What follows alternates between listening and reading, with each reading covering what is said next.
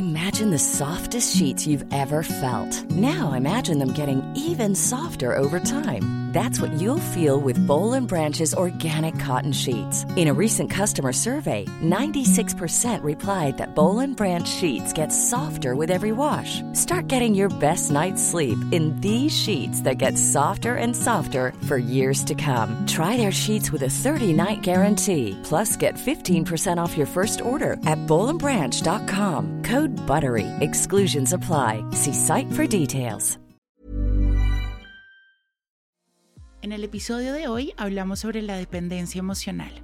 Junto a la doctora Paloma Carvajalino, psicóloga clínica, hablamos sobre las relaciones tóxicas. ¿Qué relación existe entre la dependencia emocional y la autoestima? ¿Es amor o dependencia emocional? ¿Cómo nos estamos relacionando y desde qué lugar estamos escogiendo a nuestras parejas?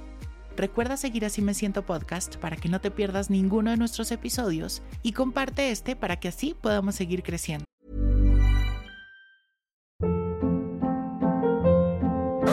Hold up. What was that? Boring. No flavor. That was as bad as those leftovers you ate all week. Kiki Palmer here, and it's time to say hello to something fresh and guilt-free. Hello Fresh. Jazz up dinner with pecan-crusted chicken or garlic butter shrimp scampi. Now that's music to my mouth. Hello Fresh. Let's get this dinner party started. Discover all the delicious possibilities at hellofresh.com. Imagine the softest sheets you've ever felt. Now imagine them getting even softer over time. That's what you'll feel with Bowl and Branch's organic cotton sheets. In a recent customer survey, 96% replied that Bowl and Branch sheets get softer with every wash. Start getting your best night's sleep in these sheets that get softer and softer for years to come. Try their sheets with a 30-night guarantee. Plus, get 15% off your first order at bowlandbranch.com. Code BUTTERY. Exclusions apply. See site for details. Bienvenidos, bienvenidas y bienvenides.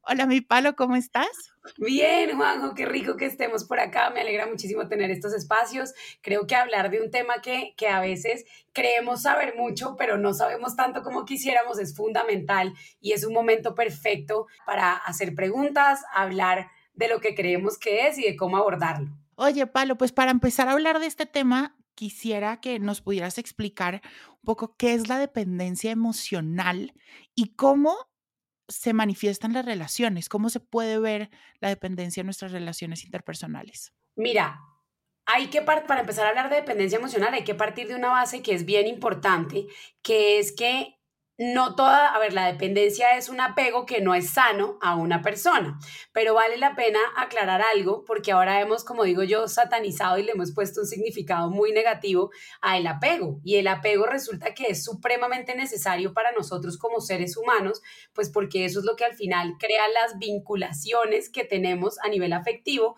con otras personas. Entonces, eso es lo primero, que el apego en sí no es mal, lo que pasa es que cuando el apego se vuelve o evitativo o inseguro o desorganizado o en general insano, ahí es cuando nosotros hablamos de una dependencia emocional. Y una dependencia emocional en sí, Juanjo, es una forma de vincularse afectivamente con otra persona que es obsesiva, que es tener esa sensación de, Paloma, es que él es la única persona o ella es la única persona que me va a proveer a mí la sensación de seguridad, de satisfacción y de autorrealización y placer. Entonces, cuando yo creo que esa persona es la única persona capaz de hacerme sentir así, incluso por encima de mí mismo, ahí estamos hablando de una dependencia emocional. Híjole, claro. Y ahí ahorita hablabas de los apegos. Sé que los apegos son como un poco esta base, como esta puerta que abre la puerta a la dependencia emocional. Ahorita mencionabas el ansioso, el evitativo, el desorganizado, el seguro. ¿Me pudieras ayudar como a recorrer un poco estos tipos de apego, cómo se manifiestan, de qué tratan, para de pronto quienes nos están escuchando puedan identificar de primera mano de pronto qué tipo de apegos tienen? El apego evitativo es cuando como su nombre lo dice, mis cuidadores primarios, y yo cuando hablo de cuidadores primarios hablo de esas primeras personas que tenemos nosotros en la infancia, que son los que se supone que nos van a proveer la sensación de seguridad, de estabilidad a nivel afectivo. Entonces es cuando esas primeras personas son como, como dice su nombre, evitativas con el contacto y con el vínculo afectivo. Entonces, evito una relación estrecha con mi hijo, es decir, conmigo, evito una relación de eh, expresión afectiva, ¿sí? o evito darle a ese niño, por la razón que sea, la sensación de seguridad. Ese es el apego evitativo. El apego desorganizado es cuando esa persona realmente no sabe en qué momento hay afecto o no hay afecto. ¿sí? Es cuando, por ejemplo, yo como hijo no sé cómo, cómo acercarme a mi mamá o a mi papá, porque en unos momentos es muy cálido, pero en otros momentos es demasiado, em, digamos que frío en el contacto, en unos momentos sé que está para mí y entonces siento la sensación de, de, de, de, consolidar un afecto y lo más importante, siento la sensación de que todo el tiempo mi papá va a estar ahí, es decir, de, condicionalidad en o incondicionalidad en el afecto. O sea, cuando yo siento que pase lo que pase, mi papá va a estar ahí, pero digamos que en el desorganizado eso no pasa, porque es como no sé cuándo cuento contigo y cuándo no. Entonces me genera a mí mucho malestar porque realmente, como lo acabo de decir, pues no sé cuándo vas a estar y cuándo no vas a estar. Y el ansioso es cuando es un apego donde yo siento la necesidad constante de que tú me des afecto, pero no lo recibo. Cuando yo todo el tiempo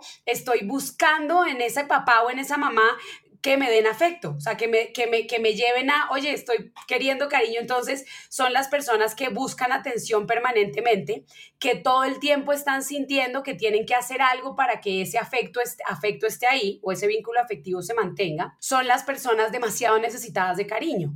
¿Por qué? Porque me vuelvo muy ansioso a mi necesidad de afecto. Sea, estoy todo el tiempo queriendo y queriendo y queriendo afecto porque no estoy sintiéndolo de parte de mis cuidadores, porque siento que no me dan la seguridad de que pase lo que pase, pues me la van a dar.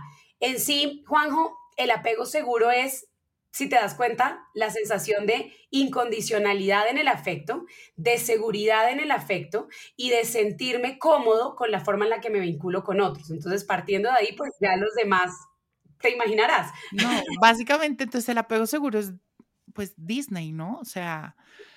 Algo así. Claro, y estos apegos, ¿cómo se desarrollan? Efectivamente, como tú lo decías, el apego seguro es una especie de Disney, pero es entender que, que, hay algo que aquí es donde idealizamos el apego seguro y no lo vemos con la realidad de lo que es el apego seguro. A ver, no estoy diciendo que todo el tiempo yo voy a vivir en un apego seguro y que entonces mi mamá tiene que estar 24/7 conmigo para que yo me sienta seguro. No, es esos, esos momentos donde, vamos a dar un ejemplo, estás en plena adolescencia, te volaste de la casa de tu mamá, saliste sin permiso y pasó algo. Nos estrellamos en el carro y hay que llamar a un adulto responsable, porque la policía llegó y te dijo, bueno, vamos a llamar a sus papás. Y el apego seguro es sentir que yo puedo hacer esa llamada a mi cuidador y que mi cuidador lo primero que va a hacer es entregarme incondicionalidad en el afecto y que me va a brindar la seguridad para saber que va a estar ahí para ayudar a resolver el problema. Y ojo que esto no tiene que ver con, entonces quiere decir que si mi hijo hace eso yo no lo puedo regañar, no puedo poner límites. No, nada de eso está en el radar. Es simplemente el saber que si yo te llamo, tú, Juanjo, vas a estar ahí para mí, así después te sientes y me digas, mira, lo que hiciste no estuvo correcto por estas y estas razones, las consecuencias que vimos fueron estas y estas, y el problema es este, ¿sí? Entonces, no es tanto el ideal de siempre vamos a estar en un apego seguro, lineal y absolutamente homogéneo, porque eso no pasa, pero es tú tener la seguridad de que a pesar de que pasen cosas, la persona va a estar ahí para ahí. Entonces, partiendo de esa base, pues ya te das cuenta que el apego nace desde las primeras edades, desde esa primera infancia, desde ese primer momento en que empezamos a relacionarnos con nuestros papás o con nuestros hijos o abuelos o tíos, quienes sean esos cuidadores más importantes. Y a partir de ahí es que yo voy a definir la forma en la que me relaciono con el otro. Ese vínculo afectivo de la primera infancia o de ese primer momento es lo que va a definir la forma en la que yo voy a reflejar ese vínculo a futuro y es la forma en la que me voy a relacionar con las personas. Wow. Entonces, el apego ansioso es cuando estoy buscando afecto y estoy como ahí como dando y dando y dando permanentemente, pero muchas veces no lo recibo. de la otra persona. Exacto. O no como tú quieres. Ok, ok, perfecto. El desorganizado es, perdón, es que mi gato, por ejemplo, él... Él tiene un apego ansioso, tranquilo. Él tiene un apego ansioso. No te preocupes, todos mis perros tienen un apego emocional importante. De hecho, ahorita que iba a, grabar esto contigo, me tocó sacar al perrito como, bueno, necesito grabar. no, pues yo también, no. Y ahí, mira, hasta que abrió la puerta solo, no sé cómo hizo. Y entonces, el apego desorganizado es cuando no sé en qué momento mis mis cuidadores o quienes me rodean me van a dar afecto o no. Así es. Ok, el apego desorganizado, ansioso, y está el otro que es el evitativo, es cuando evito a toda costa tener como esa relación un poco más amorosa de afecto con las demás personas. Exacto, tal cual. Ok, y el seguro es cuando sé que la otra persona está disponible para mí cuando yo lo necesite. Exacto. Y hay como, es lo que decíamos ahorita, un poco riéndonos Disney, pero sí es como la forma más sana de tener el apego, ¿no? Sí, totalmente de acuerdo. Y esto mira que lo podemos ver, por ejemplo, te puedo dar un, ejemplo a futuro de los tres tipos de apego si hablamos en, bueno, y esto cómo se presenta en la adultez, ¿sabes? O sea, cómo se supone que se ve cada apego en la adultez, que es lo que al final es cuando nosotros empezamos a darnos cuentas de cosas, ¿no? Porque uno digamos que de niño no lo nota. Pero, por ejemplo, el evitativo es una persona que todo el tiempo va a evitar tener relaciones sólidas, consolidadas y constantes o la persona que va a evitar completamente cualquier compromiso porque está protegiéndose. Como, como sabe que el afecto o siente o aprendió que el afecto no está ahí, entonces va a evitar cualquier situación que lo ponga en un estado de vulnerabilidad. Entonces son las personas que a futuro o en su adultez, pues tú ves que tienen relaciones que fluctúan mucho, que cambian mucho de pareja, que cuando llegan al momento donde, bueno, nos vamos a comprometer, la persona sale corriendo y lo evita completamente, ¿sí? Entonces, ese es el evitativo en la vida adulta. Pensemos en, una, en, un, en un apego ansioso. El apego ansioso es la base de la dependencia emocional, básicamente. O sea, los otros digamos que, que, juegan un rol también importante, pero es la base de la dependencia emocional, porque es la búsqueda permanente y constante basado en el miedo a perder o a la soledad o al abandono, la búsqueda permanente y constante de afecto. Vivo todo el tiempo tratando de complacer a la otra persona, de hacer lo que la otra persona me diga, de estar disponible para la otra persona, con tal de que la persona no se vaya y de sentir yo que tengo afecto. Y además todo el tiempo estoy pidiéndole a la otra persona que me diga o me lo demuestre. Eso es lo que tú ves en la adultez. Y el desorganizado son estas personas que tú como que no logras definir si es cálido, si es frío, si es amoroso, si no es amoroso, porque es como, o sea, tiene momentos muy amorosos, pero otros demasiado fríos, o hay momentos en que se conecta con la gente muy fácil y es súper cariñoso para que me entiendas, y en el otro es como, ¿quién es esta persona que vino hoy que no es él? El seguro en la adultez tú lo, tú lo ves o lo puedes, digamos que reconocer en las personas cuando tú ves que son individuos o personas que son muy seguras de sí mismas. Y ojo que, acuérdate que la autoestima no es homogénea, uno tiene, uno por más seguro que sea, tiene cosas de autoestima, porque todos los seres humanos las tenemos, o de inseguridades, pero en términos generales es una persona que se siente muy segura a la hora de relacionarse con otros, que es una persona que no está todo el tiempo pidiendo afecto porque está segura del afecto de la otra persona hacia sí, hacia mí o hacia sí mismo, y es una persona que suele ser muy autónoma, ¿sí? Que no tiene comportamientos ni hipervigilantes, ni de celopatía, ni dominantes en una relación, y son eh, que, lo, personas que logran tener relaciones como muy equilibradas, ¿sabes? Como muy equitativas, porque se sienten seguros de que el otro brille o de que el otro tenga un trabajo mejor o de que el otro eh, sea el que es, como decimos nosotros, el más atractivo de la relación o el que más llama la atención, porque se sienten muy seguros de sí mismos. Entonces esas son las personas que tú puedes pensar que tuvieron un tipo de apego bastante seguro en su infancia. Y ahorita que hablabas de la autoestima, ¿cómo opera la autoestima y la dependencia emocional? ¿no? Porque normalmente en estas relaciones o cuando caemos en la dependencia es porque la otra persona nos está dando que nosotros como que nos cuesta darnos, nos está dando seguridad o nos está dando reconocimiento o nos está dando amor incluso. Entonces, ¿Cómo opera esta autoestima en la dependencia emocional? Mira, una de las cosas que nosotros hacemos, Juanjo, cuando estamos trabajando el proceso de recuperación o de sanación de una persona, porque, pues porque la dependencia emocional, aunque suene fuerte lo que voy a decir, nosotros la vemos como una adicción, porque de hecho una persona que tiene dependencia emocional, cuando su objeto de apego se aleja o se va o se desaparece, para que me entiendan, le genera o siente el síndrome de abstinencia, siente muchísima ansiedad, siente malestar físico, siente la ansiedad por separación, la necesidad de, buscar a esa persona, de estar con esa persona. Entonces, em, digamos que cuando estamos en el proceso de recuperación, una de las primeras cosas que nosotros trabajamos es el autoestima. ¿Por qué? Porque cuando tú eres una persona que tiene una buena autoestima, eh, recuerden que no es que tengamos siempre una autoestima alta, pero cuando tienes una autoestima medianamente homogénea en tu vida, pues eres una persona capaz de reconocer cuando algo, por ejemplo, está pasando en la relación que no te gusta y poner un límite. Eres una persona capaz de comunicar asertivamente las necesidades que tiene y las y digamos que eh, las cosas que le molestan. Eres una persona que es capaz de ser autónoma en la relación, donde puedes perfectamente hacer cosas que no tengan que ver todo el tiempo con esa persona. Entonces la autoestima es algo que, como, como digo yo, es el problema fundamental de la mayoría de los problemas a nivel psicológico, pues el autoestima estima va a ser mi base a la hora de relacionarme con otros. Si tú entras en una relación pensando que no eres merecedora, por ejemplo, de esa persona, o pensando que esa persona la idealizaste porque es, mejor dicho, todo y mucho más de lo que estabas buscando e idealizas a esa persona, o entras en una relación pensando que la otra persona te está haciendo un favor a la hora de relacionarse contigo, pues imagínate la clase de relación que vas a tener de ahí en adelante. Entonces, por eso la base del proceso de recuperación o de prevención de tener este tipo de situaciones es trabajar mucho en el autoestima.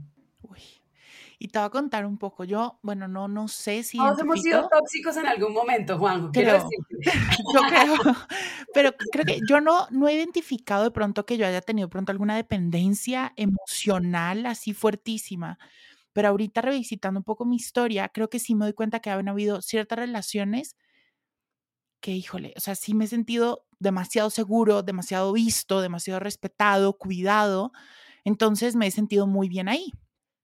Y esas personas de pronto han tenido apegos un poco diferentes conmigo y se han ido o no me respetaban o también me trataban mal y, digamos que era una relación muy, pues poco violenta y yo no me di cuenta hasta meses después de que salí de ahí y me di cuenta que sí es muy complejo eso. Y después me di cuenta que, por ejemplo, esa seguridad, ese sentirme visto, esos reminders, esos recordatorios que me daba esa persona de siéntate orgulloso de ti, es que mira lo que estás haciendo y así, eran cosas que yo mismo no me podía dar, pero por temas míos, ¿no?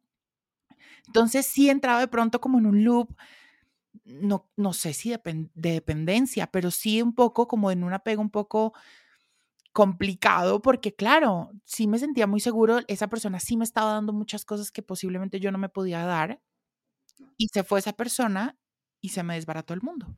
Claro, totalmente. Pero es que eso que te pasa a ti, me voy a declarar culpable de lo mismo que tú. A mí me pasa lo mismo. Yo nunca he estado en una relación donde yo sea dependiente, pero creo que sí he tenido un poco de relaciones como las tuyas, donde al contrario, yo he sido la que, digamos que la segura, la, todo esto en la relación y, y terminan creando una especie de apego de dependencia conmigo en algunos momentos y, y, y difícil el soltar.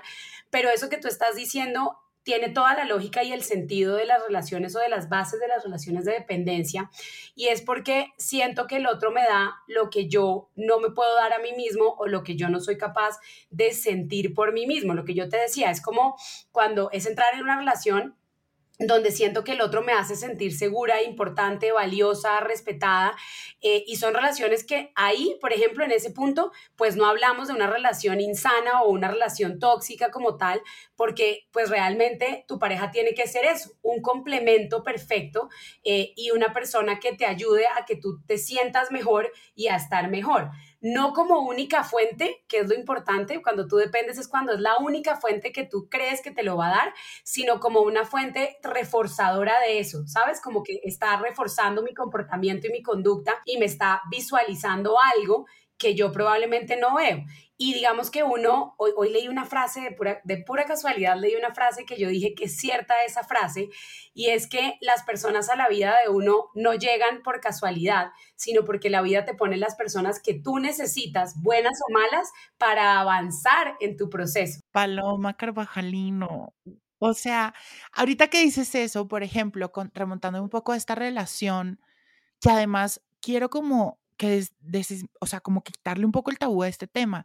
Estas dependencias, estas relaciones, estos duelos, todas las cosas que pasan alrededor de las relaciones no solo pasan en relaciones amorosas, también pasan en relaciones de amistad. Entonces, esta relación que te estoy hablando, eh, también. Esto que te estoy contando es de una relación de amistad. Y después de eso yo me di cuenta que, porque yo decía, ¿por qué me volvió a pasar? Hace unos años me había vuelto a pasar, tuve unas relaciones de amistad y pasaron situaciones también muy similares a las que habían pasado ahora. Y yo dije, ¿por qué?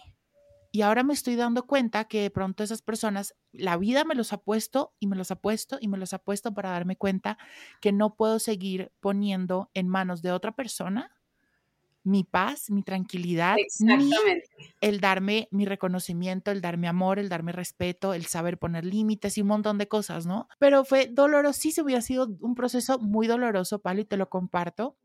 Este duelo de amistad ha sido muy complicado porque siempre lo he dicho así, es, fue una persona que, bueno, alguien que quiero mucho, hace como esta analogía de que el corazón es como una sala de tu casa y todas las personas que entran a tu vida tienen un sillón, tienen un sofá, tienen una silla, unos más grandes, otros más chiquitos y así.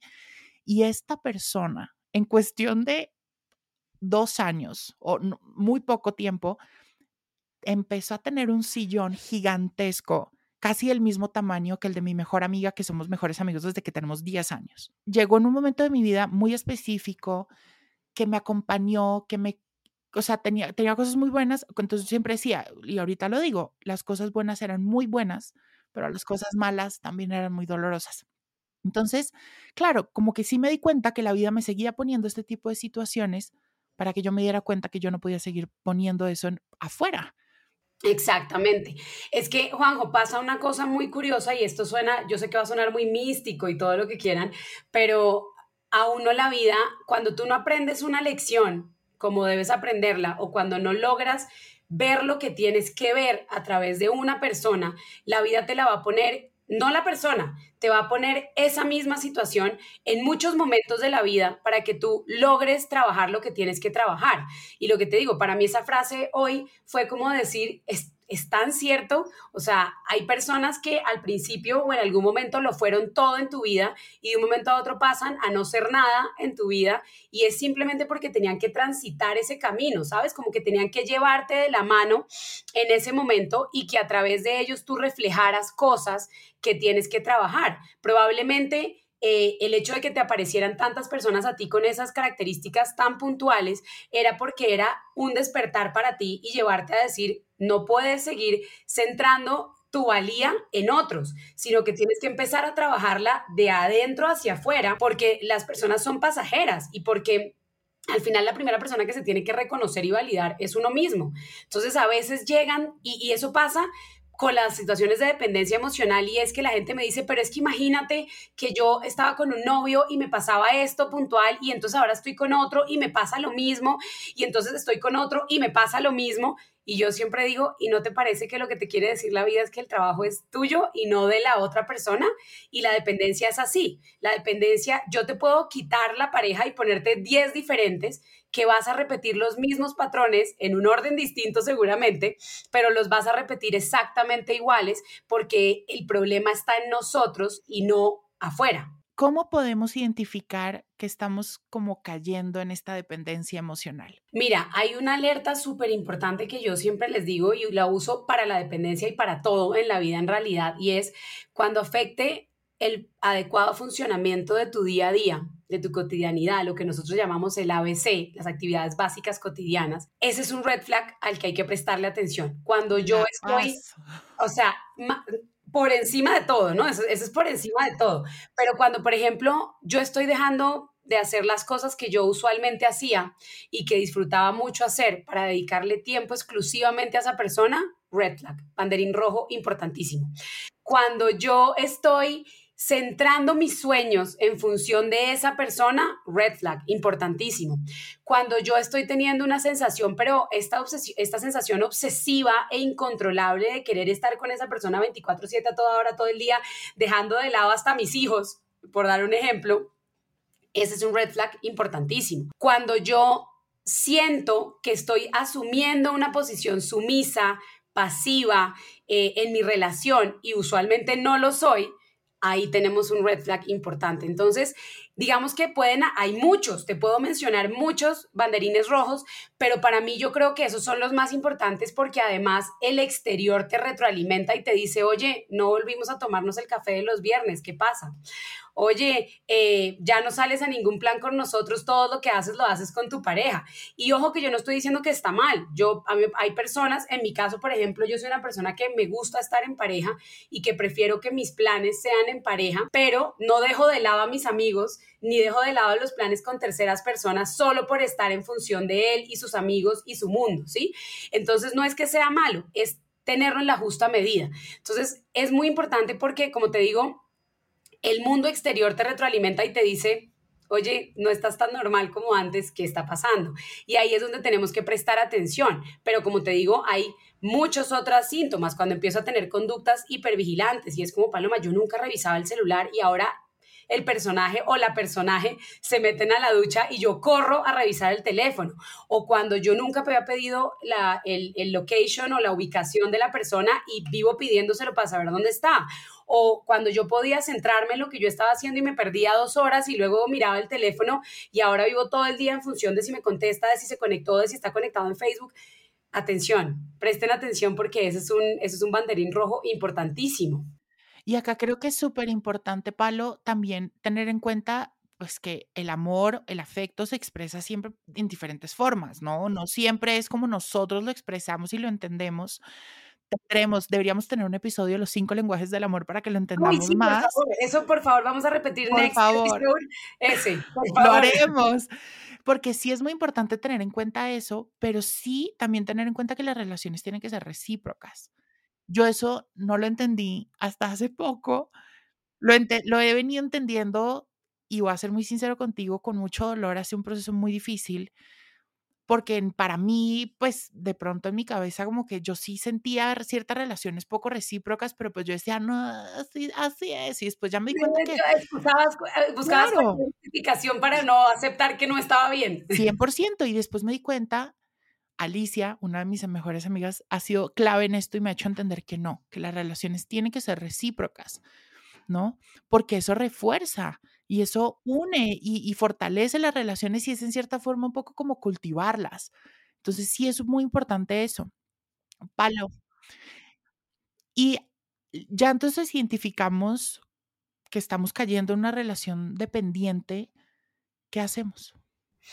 Mira, cuando lo primero que es el gran paso que nos cuesta muchísimo a todos y, y, si alguien está de pronto sintiéndose identificado con lo que estamos diciendo, que yo creo que todos nos pasa porque todos, como lo habíamos dicho, hemos pasado en algún momento a ser o los dependientes o, lo que, o los que generan una dependencia con las acciones que tenemos, es entender que toma tiempo que uno no se da cuenta lamentablemente de la dependencia emocional al primer mes, al segundo o al tercero, a menos de que tú ya hayas tenido un proceso, eh, digamos que terapéutico, donde hayamos trabajado todo esto y tú puedas reconocer unos banderines rojos de una y entender que no necesariamente tienes que terminar la relación, pero sí tienes que empezar a, a, crear comportamientos o a generar conductas que te ayuden a prevenir lo que viene después, ¿sí? O en su defecto, después de aplicarlo, decir, bueno, no funcionó, es momento de retirarme a tiempo. Entonces, cuando, lo primero que hay que hacer es entender que no es algo que se reconozca a tiempo y lo segundo, que es el, parto más, el paso perdón, más importante, es reconocer que tienes ese problema. Y para, mira, para cualquier proceso psicológico, mental, emocional, el paso del reconocimiento es fundamental, porque cuando tú dices, yo como que estoy padeciendo de esto, eh, me doy cuenta que estoy en esta relación, puedo empezar a recuperarme o puedo empezar a trabajar, antes no. La gente te puede decir, oye, pero tú no te das cuenta que él te gustea o te hace gaslighting y no lo notas y tú dices, no, no, pero es que, y empiezan las excusas, ¿no? Las justificaciones que son típicas de este tipo de relaciones y son súper normales y no darme cuenta y mantenerme en la relación, pero cuando tú haces conciencia, tú no necesitas que nadie te lo diga, tú solito o solita lo estás viendo y dices, oye, de verdad que me está haciendo gaslighting, ¿cómo va a permitir eso? O de verdad que me hizo slow fade y, y es como como así, ¿sí? Y lo estoy permitiendo hacerlo. Entonces, el primer paso es hacer conciencia. El segundo paso es empezar a trabajar fuertemente en mi autoestima, en mi seguridad, en mi capacidad de, poner límites. Hay un factor de protección maravilloso que es la postura de límites cuando yo empiezo y aprendo a decir no frente a algunas situaciones y a pararme, digamos que en la raya y decir esto no lo permito, es un no negociable para mí, me estoy protegiendo y de cierta forma también estoy protegiendo al otro al hacerlo, ¿sí? Ese es un factor de protección que es enormemente saludable y el otro es el contacto cero y es cuando yo digo definitivamente no debo estar en esta relación, logro salir y mantengo contacto cero porque, como les digo, como es una adicción, pues para mí es una tentación y para mí es una forma en la que yo en cualquier momento puedo volver a caer. Entonces el primer paso, Juanjo, es hacer conciencia, es lo primero que yo tengo que hacer. Hablemos de ese contacto cero. Se me hace, ay, difícil difícil, doloroso, complicado, pero necesario. ¿Qué es el contacto cero? ¿Cómo lo empiezo a hacer? ¿Lo debo hacer? Mira, el contacto cero es como su nombre lo dice, cero comunicación, contacto físico, eh, telefónico, existencial con esa persona. O sea, contacto cero es, no existe para mí esa persona bajo ni en las redes sociales, ni en el WhatsApp, ni con mis amigos, porque contacto cero es, como les digo, un factor de protección cuando yo estoy empezando a recuperarme, ¿sí? Entonces, ¿cómo empezar a hacerlo? Y esto sí va a sonar muy chistoso, pero es la realidad. ¿Tienes ganas de verlo? pues ni modo, te aguantas. O sea, vas y ves a tu amigo. Es que tengo ganas de crear un perfil falso, un, método muy usado para, para estoquear a la persona o para chismosear o husmear en lo que esa persona está haciendo. Nada, te aguantas, no lo haces porque solo te daña. Borrar su contacto de redes, Facebook, Instagram, TikTok, WhatsApp, borrar completamente su, la, la posibilidad de comunicarte con él, no es inmadurez, gente, se llama autocuidado, por favor. Entonces, hacer todos estos, todos estos pasos es empezar a entender que entre más lejos y entre menos comunicación y contacto de cualquier índole yo tenga con esa persona, más seguro voy a estar yo, porque al final la persona que tiene esa ansiedad, esa angustia de verlo, de estar con la persona, esa dependencia, pues soy yo. Entonces, por ejemplo, es que yo a él le contaba todo, pues te toca volver a conectar con tu red de apoyo, buscar a alguien nuevo al que le cuentes todo, puede ser incluso tu terapeuta en terapia. Entonces, dejen de sacar excusas para poder comunicarse con él, ¿no? Entonces la típica excusa es que dejó todo en la casa y se lo voy a poner en una caja y le voy a decir que pase o se lo llevo a la casa. No, o sea, el día que terminaron esa relación, le dices, en la portería están tus cosas, chao. Y tú no vuelves a preguntar si pasaron por las cosas, si no pasaron, si vino, si te dejó una carta, si no. Es empezar a crear, como digo yo, una red o, a tejer una red protectora alrededor de mi proceso de recuperación. Y el contacto cero sí les va a generar ansiedad, sí les va a generar malestar, sí me va a generar temor y sí es posible que me genere culpa, pero cuando yo entiendo que todo es parte del proceso, va a ser mucho más fácil que yo lo pueda evolucionar. Pero el contacto cero, Juanjo, es no vuelves, no existes para mí, no estás en la faz de la tierra para mí. Oye, Palo, ¿y qué pasa con la otra persona?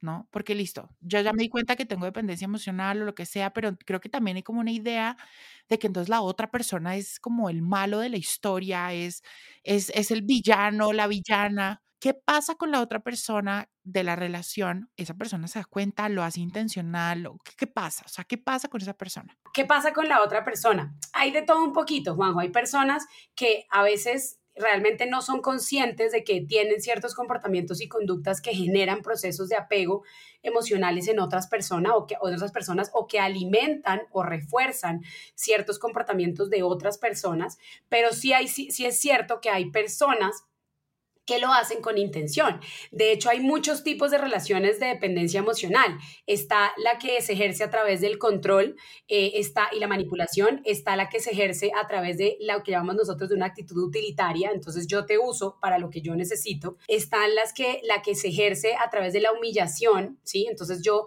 te minimizo, te por debajeo y te humillo para tenerte bajo mi control. Están las que se ejercen a través de la culpa. Entonces es como, ay, pero es que ella, ella, mejor dicho, dejó su vida por venir a estar conmigo en Canadá, por ejemplo, y yo ahora ya no quiero estar con ella y cómo hago para dejarla, entonces me quedo por la culpa. Entonces hay muchos tipos, eh, entre, entre esas las que acabamos de mencionar, de relaciones de dependencia.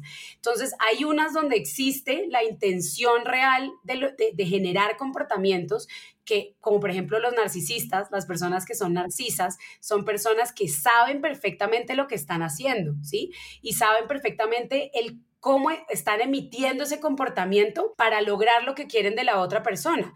Como hay personas que simplemente tienen relaciones o sistemas de apego insanos o inadecuados que llevan a que se refuercen ciertos comportamientos. Como diríamos por ahí, se junta el hambre con las ganas de comer. Entonces se juntan los dos y eso es una, es una bomba atómica de, de la situación pero la otra persona sí se da cuenta cuando se está alejando, esta nueva, o sea, su pareja, hablemoslo en términos de pareja o amigos, se da cuenta perfectamente cómo se está alejando y hace tres conductas o emite tres comportamientos puntuales que suelen hacer cuando estamos, digamos que, perdiendo a la otra persona de, de mi, la saco de mi, de mi rebaño, como diríamos nosotros, está saliendo. El primer comportamiento es que apelo a los sentimientos. Entonces voy a decirte y a prometerte que yo voy a cambiar, yo te amo con todo mi corazón, no puedo vivir sin ti, eres la luz de mis ojos, bueno, todo lo que ya hemos escuchado en algún momento todos. Y entonces trato de conectar por ahí me mantengo en ese comportamiento si la persona me presta atención de nuevo, me mantengo en ese comportamiento tres meses, que es lo que suele durar, y luego la situación vuelve a ocurrir y se vuelve un círculo vicioso. El segundo es el yo te ignoro completamente y eso genera respuestas en ti, porque además activo tu proceso ansioso. Entonces genero respuestas en ti. Voy a hacer que tú aparezcas, que tú seas el que se acerque, para yo poder alimentar mi ego luego y, por ejemplo, decirte, mira, no, yo no quiero.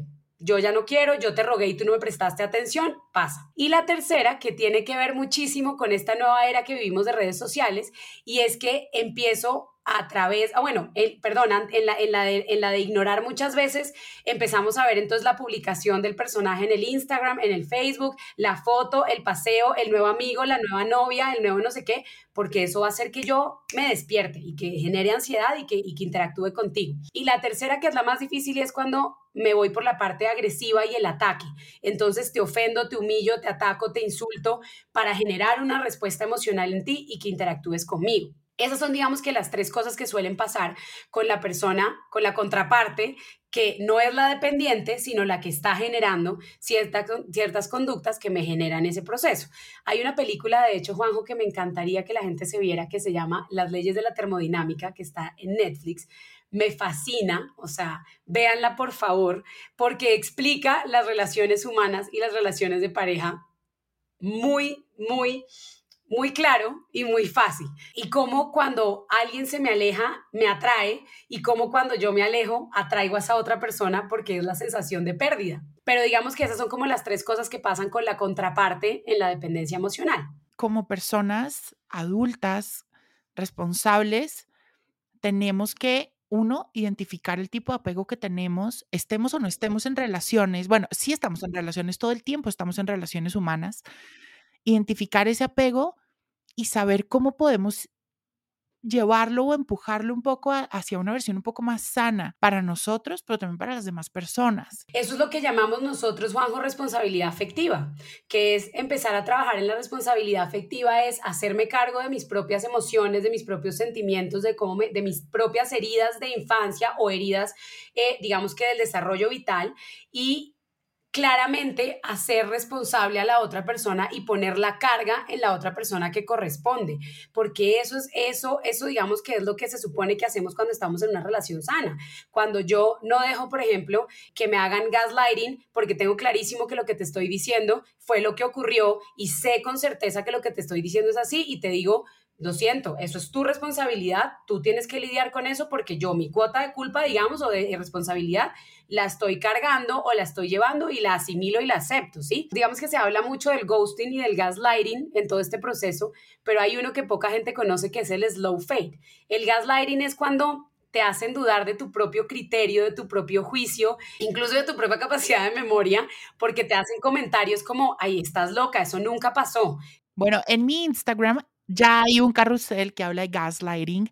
Se los voy a dejar igual en el caption de este episodio para que lo puedan ver. Pero básicamente es eso, ¿no? Es cuando esa persona te hace dudar de tu percepción de la realidad de los hechos y hace creer que tú estás loco o loca Exactamente. Es una manipulación bien fuerte. Es una, una, manipulación emocional porque además lo hacen con tanta vehemencia y con tal seguridad y convicción que tú realmente dices, uy, sí, creo que de pronto, sí, bueno, de pronto pude haber tergiversado las cosas, de pronto no fue eso lo que vi.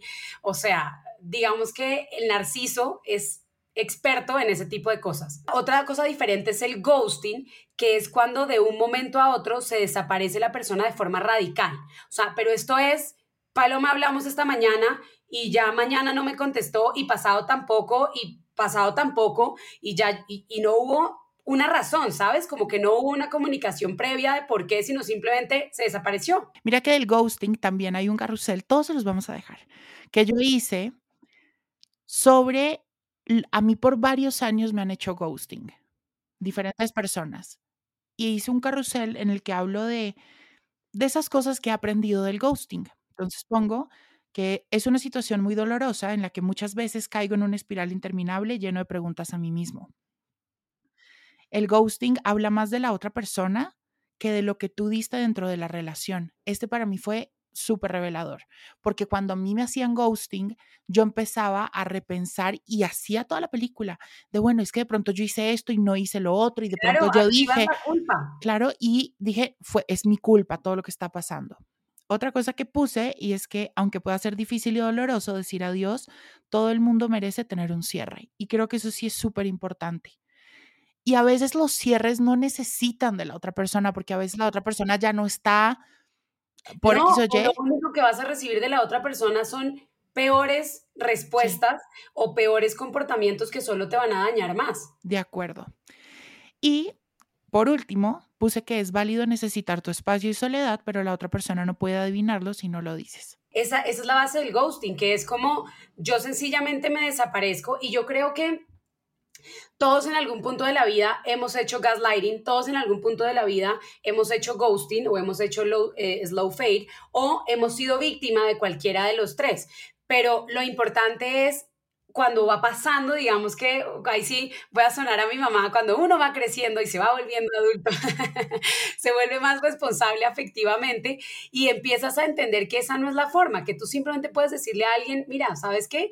No funcionó, está bien y no me lo tomo personal, pero también es importante entender que si yo le doy un cierre a la otra persona, de cierta forma también me lo estoy dando a mí porque también de cierta forma estoy siendo responsable conmigo diciendo, pero si ya no quieres que te vuelva a escribir, pues para qué, ¿por qué no le dices? En vez de que simplemente aparezca después a preguntar como, oye, ¿qué fue lo que pasó? ¿Sí? Y ahí ese, ese ghosting, de ese ghosting nace uno de lo que te digo que poca gente habla, que es el slow fade. Y el slow fade es una especie de ghosting, pero que se hace de manera paulatina y que se hace, digamos que como digo yo, escaloncito por escaloncito. Entonces, Paloma, pasamos de hablar todos los días hasta las 12 de la noche, súper conectados y de vernos una vez a la semana, a que dejó de pronto pasar, pasó un día y no me habló. Al otro día vuelve y conecta conmigo. Ya no inicia las conversaciones, sino que las inicio yo. Ya no hay interés ni motivación. Pasamos de vernos tres veces a la semana a vernos una y ahí como rogándole para que nos veamos hasta que simplemente desaparece completamente la comunicación y el contacto. ¿Sí? Y eso digamos que es a veces, yo digo que es a veces peor a que se vayan radicalmente, pues porque sigues teniendo una interacción donde no entiendo por qué seguimos interactuando si al final no hay interés. Sí tenemos que ser responsables y, aprender a, a podernos relacionar de formas más sanas. Si tú no estás sintiendo la misma conexión con la persona que sentías, sé vocal con eso. Dile, oye, mira, creo que esto ya no está funcionando, no estoy buscando lo mismo que tú. Mm, gracias, me voy.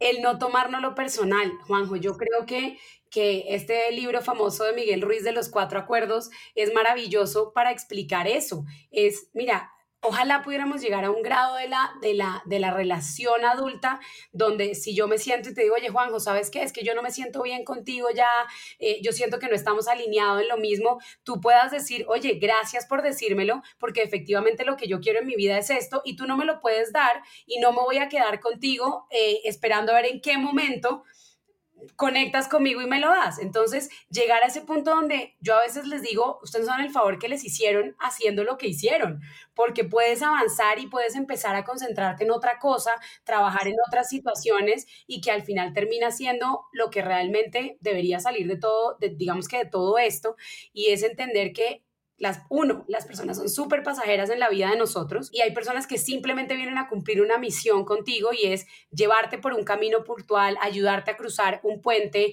eh, ayudarte en un proceso, a sanar un proceso, a reflejar situaciones que tienes que trabajar, como también hay personas que están destinadas a caminar contigo por más tiempo, ¿sí?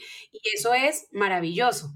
Hay, hay otra película que yo creo que de pronto tú la has visto, Juanjo, que se llama eh, Simplemente no te quiere, que explica la dependencia emocional y el, y el especialmente el apego evitativo y el entender las señales, ¿sabes? Es como te la vida te dio todas las señales y no quisiste entenderlas. Mira, Juanjo, que la puerta de todo es la comunicación. Si tú tienes una buena comunicación con tu pareja, o sea, si tú me dijeras a mí, ¿Qué es lo primero que tú trabajas cuando estás trabajando terapia de pareja con, con, las personas? Yo lo primero que empiezo a trabajar es la comunicación, porque si yo logro que ustedes dos o que uno con la pareja se comunique bien, tú puedes hablar de lo que sea. Puedo hablar de lo económico, puedo hablar de cómo quiero que me trates, puedo hablar de mis necesidades, puedo hablar de mi vida sexual, puedo hablar de mis expectativas en familia porque tengo una buena herramienta de comunicación, pero cuando no hay comunicación, dime tú cómo haces para trabajar todo lo demás. Sí, no, complicadísimo.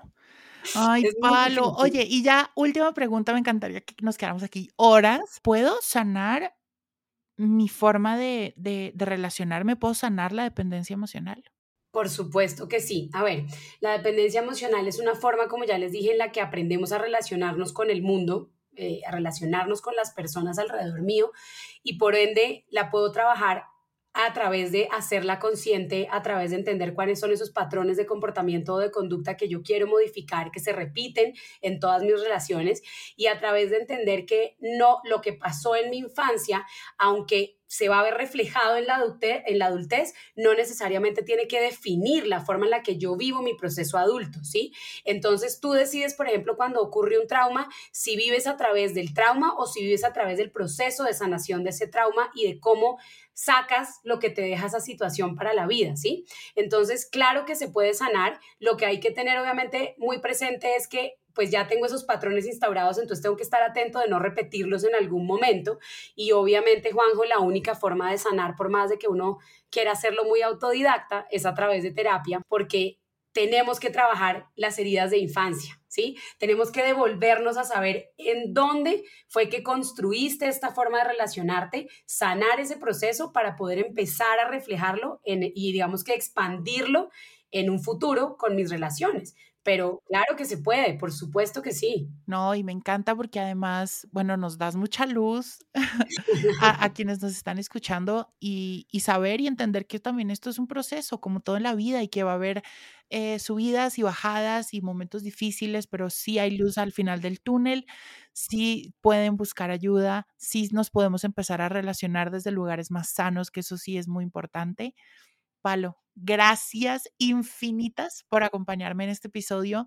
No podía encontrar a mejor persona que me acompañara a hablar de este tema. De verdad que te lo agradezco desde el fondo de mi corazón porque nos diste muchísima luz y muchísima información muy valiosa. No, Juanjo, a ti por el espacio, por escucharme, escuchar toda mi lora. Como se dan cuenta, no me cuesta mucho hablar. Podríamos durar aquí horas, pero te agradezco infinitamente el espacio. Yo creo que, y no solamente agradecerte a ti por el espacio, sino por crear este tipo de lugares y de, y de, y, de, y de plataformas, utilizar estas plataformas que al final le sirven a muchas personas que a veces, pues entiendo que no tienen la forma o que no se sienten tan tranquilos de ir a terapia y de pronto a través de esto podemos ayudar a sanar un poquito los procesos y creo que psicoeducar siempre de forma divertida es mucho más, llega a más personas, así que gracias a ti por el espacio y, por la oportunidad de estar acá en tu podcast que me encanta además. Me encanta, pues toda la información de Palo, de todo lo que hace, todos los espacios que tiene para ustedes estará en la descripción de este episodio y en mis redes sociales para que se pasen por allá. Gracias por escucharnos.